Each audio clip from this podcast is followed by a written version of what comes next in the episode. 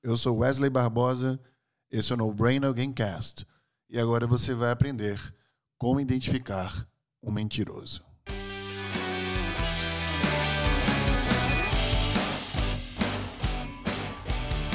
Iha! Que os mentirosos, mentirosos de plantão estão todos com medinho desse podcast agora. Isso não é novidade, né? Agora a gente vai falar cientificamente o que é a mentira e principalmente como identificar se alguém está mentindo. Também trouxe aqui algumas, algumas mentiras interessantes, né? Tudo baseado em pesquisa, grupo de controle, hashtag I love ciência, né? Então eu tô aqui com várias, várias pesquisas, eu tô aqui com várias. As principais fontes, na verdade, dessas pesquisas são duas revistas, né? Mente e Cérebro e Scientific American.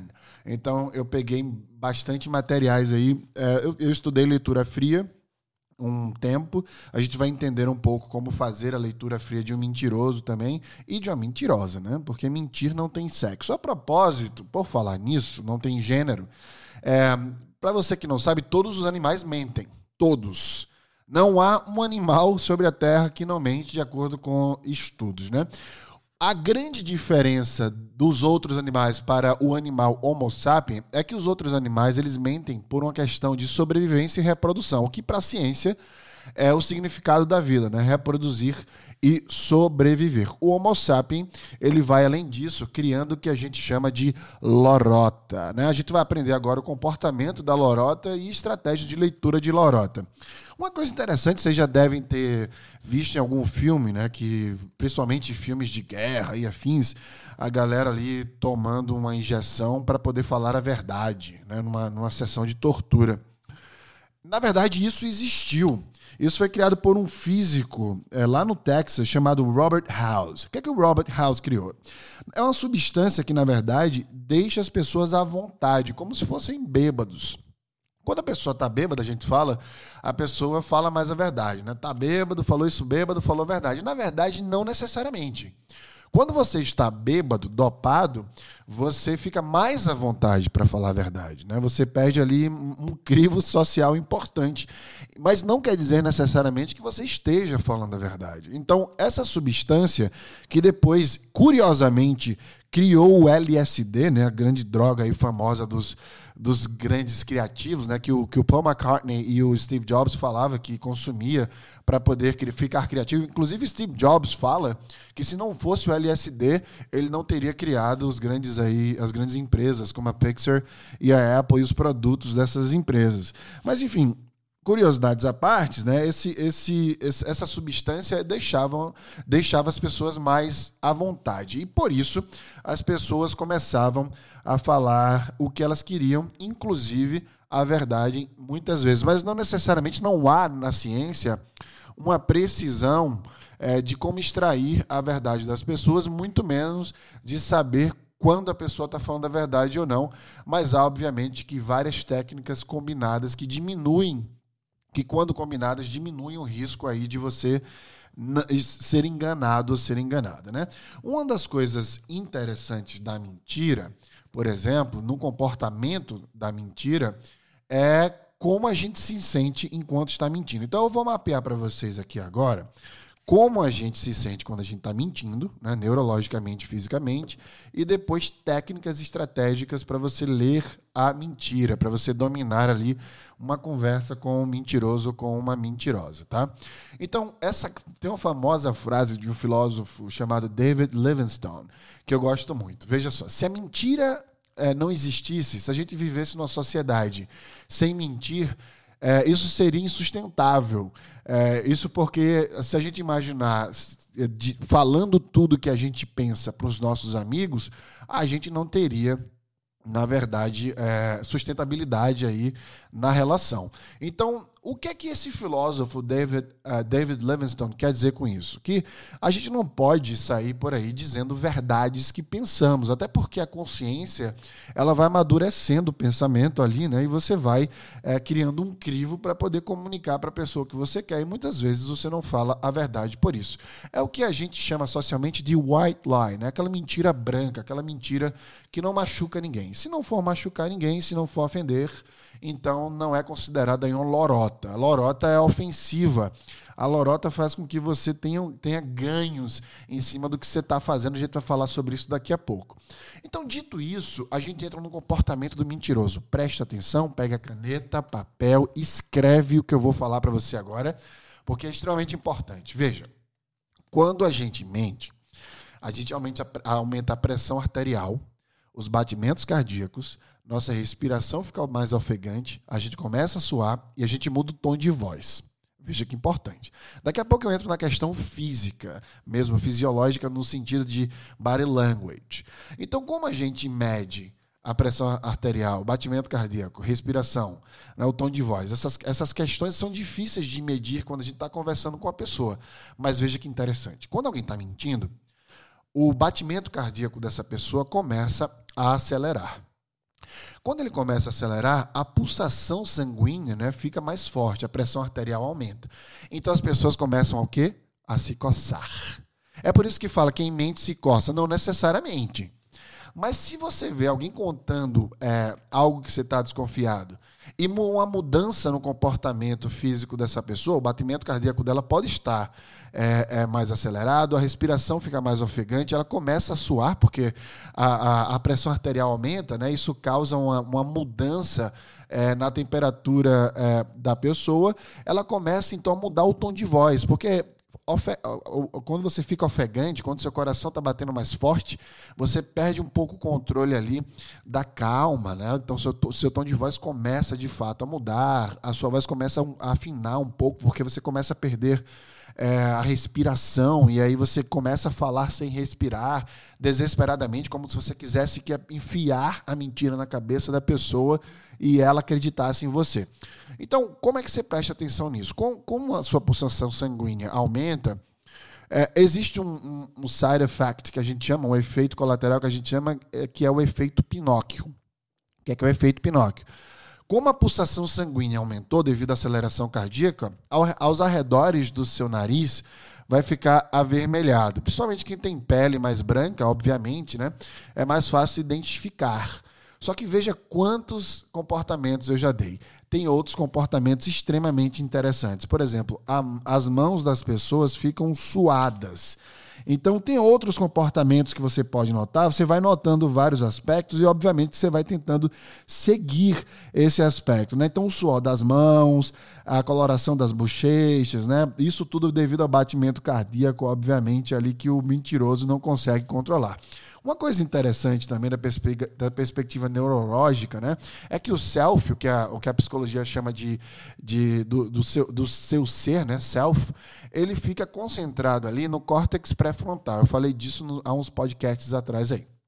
Então, o córtex pré-frontal, ele carrega informações de quem você é. Então, quanto mais você fala de você, quanto mais você fala a verdade ali, quanto mais você é original, maior a frequência de atividade no córtex pré-frontal. O que não acontece na mentira, porque a mentira, ela acessa uma memória intensiva, né? Então, essa memória intensiva, ela causa maior atividade no córtex inferolateral, o que não é o córtex pré-frontal. Ou seja, a mentira ela não é uma memória forte formada.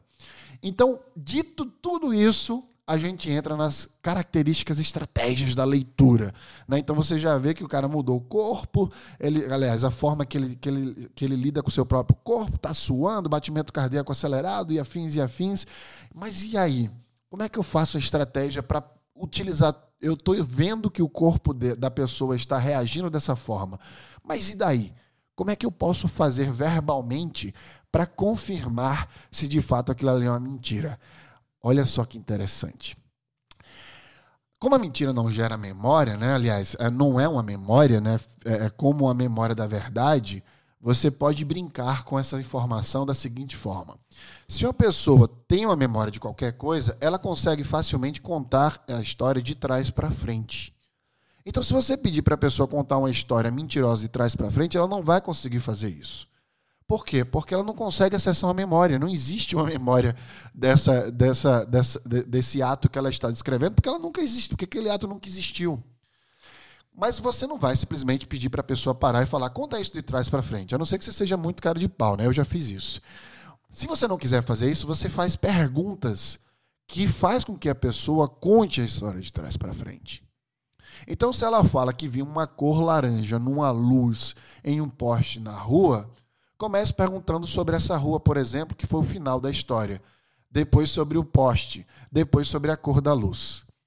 Então, isso tudo vai fazer com que ela tente acessar a memória para poder te dar a resposta. O que acontece quando não tem memória? As pessoas gaguejam. Quando as pessoas começam a gaguejar, a gente já sabe pelo senso empírico que gaguejar, né, a pessoa está mentindo. Está gaguejando, está mentindo. Não é tão fácil assim. Mas se a pessoa está falando para você normalmente e você faz perguntas de trás para frente, ela começa a gaguejar, é porque o cérebro dela está buscando a memória que não existe e ao mesmo tempo ela está falando. Então não há sintonia entre a fala e a memória. Olha que bonito, que lindo, que artístico, né? E veja que interessante. Como não há essa sintonia, dá para ver que o corpo muda. Mas como é que a gente sabe que o corpo muda antes de pegar o mentiroso na mentira? Estabeleça o que a gente chama de momento da verdade. O que é, que é momento da verdade? Toda reunião que você tiver, por exemplo, toda conversa que você tiver com alguém, pergunte sobre coisas que você sabe que a pessoa não vai mentir. Então, por exemplo, é, qual que é seu nome completo, onde é que você mora, quantos anos você tem, quais países você já viajou. Perguntas simples. Observa o comportamento do corpo, o tom de voz, as mãos. Isso você está fazendo mapeando o comportamento dele enquanto ele fala a verdade. Então chama-se isso de comportamento, aliás, momento da verdade, né? Comportamento da verdade. Quando você estabelece esse momento da verdade, o corpo, a fala, o tom de voz, fica mais fácil de comparar quando ele está mentindo. E aí, depois desse momento da verdade, você começa a, a, questionar o que você quer questionar e a entender se esse corpo está mudando, né, com essas características que eu dei, se de fato é, ele está mentindo ou não. Ou seja, são mais sinais para você aí ter mais leveza e precisão nessa leitura. Uma outra técnica, antes de eu entrar nas mentiras é, que as pessoas mais contam, para vocês ficarem em alerta, é a reação diferente do esperado. Eu vou te dar um exemplo. Quando você, por exemplo, está em casa e o seu parceiro ou sua parceira chega tarde da noite e está numa situação desconfortável e aquela pessoa que está chegando quer mentir para você sobre onde estava. Normalmente ela vem treinando essa história. Se ela vem treinando essa história, essa história não é uma memória, mas ela está conseguindo ali capacitar o cérebro dela para ter firmeza em contar é, aquele storytelling para você de onde a pessoa estava. Então ela já espera que você reaja de uma forma negativa para que ela possa dizer onde estava e aí você ser convencida ou convencido do que ela te contou. O que essa pessoa não espera é que você reaja de uma forma diferente da reação que você teria na raiva. Então ela vai chegar em casa esperando que você esteja com raiva e ela já tem ali um mapeamento do comportamento que ela tem que fazer para isso. Então, você reagindo de forma diferente, por exemplo, com doçura, você desarma o pensamento dessa pessoa que está ali afiado para mentir. Então, quando ele te espera com o comportamento da raiva, você reage com doçura, desarma a pessoa.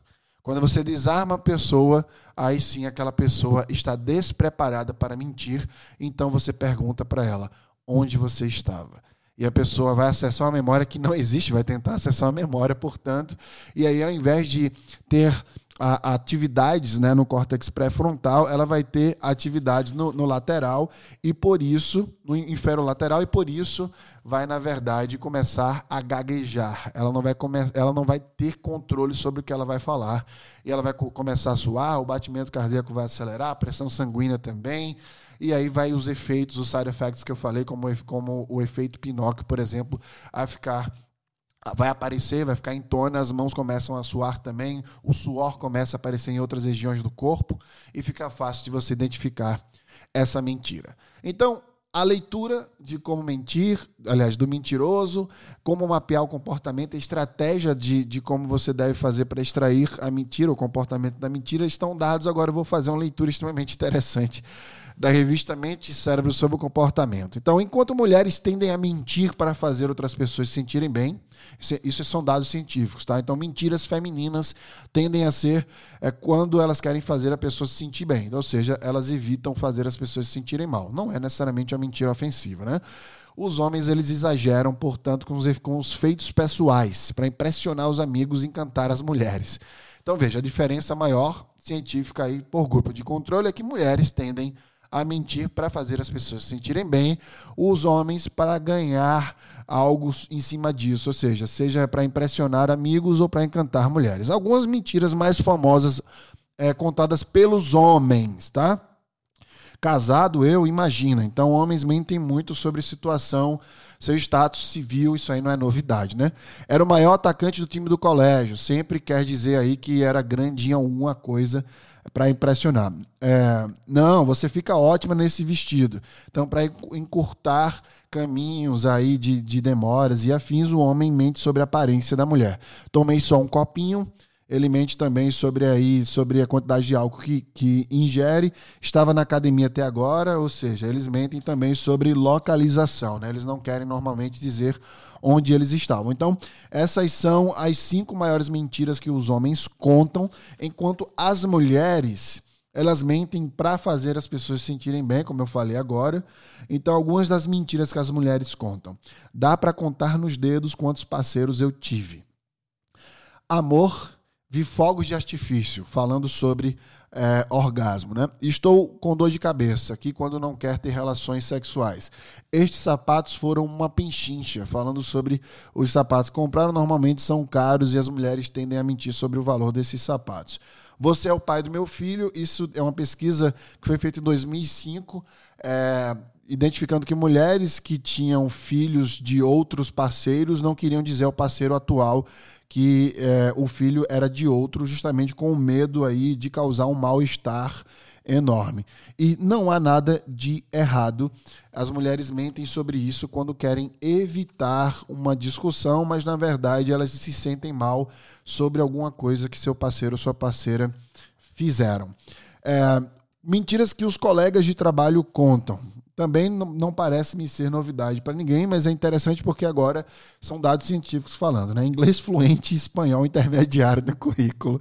É a mentira número um aí do, dos colegas de trabalhos aí no Brasil, né? Estou doente, não posso ir hoje. É uma das principais mentiras aí de quem trabalha. Já estou na metade do relatório, onde nunca não começou nem a fazer ainda. Gosto muito, gostei muito da sua apresentação, ficou ótimo. é uma das mentiras maiores aí entre, entre as pessoas corporativas e este produto é ótimo, você vai adorar. É uma das principais mentiras das pessoas aí que trabalham com vendas. Então, mentiras que os pais contam.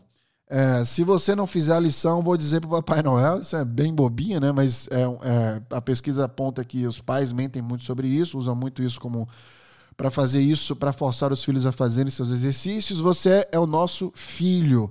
É uma das mentiras para que mais prejudica a criança adotada, na verdade. Né? É, os pais identificaram-se, é, eles identificam que os pais que adotam crianças têm medo de falar a verdade para essas crianças adotadas e eles mentem muito, dizendo que é filho deles sim, até que tem que dizer a verdade.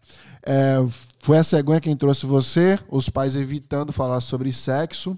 Está ótimo dizendo que a criança, por exemplo, pequena, que fez um desenho feio, é, e é isso é uma das mentiras que mais prejudica é, o comportamento dessa criança quando cresce profissionalmente, tá?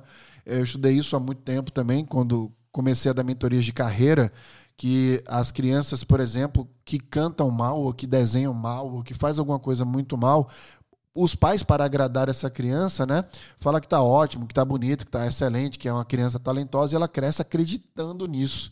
E é por isso que a gente vê tanta gente aí no meio artístico tentando a vida artística que não necessariamente, infelizmente, tenha talento.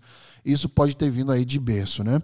E por fim, seu cachorrinho foi viajar falando sobre a morte e por isso aí não preparando seus filhos para encarar a morte. Essa for, essas foram as mentiras mais contadas na sociedade de acordo com pesquisas. Então agora, se você for mentiroso, mentirosa by design, né? Você está em trouble. Para quem escutou esse podcast aqui agora, você sabe como identificar um mentiroso. Eu sou Wesley Barbosa, especialista em neurociência, e agora você sabe o que é mentir, como as pessoas mentem e como identificar um mentiroso ou mentirosa. Muito obrigado por ouvir mais um No Brain Gamecast.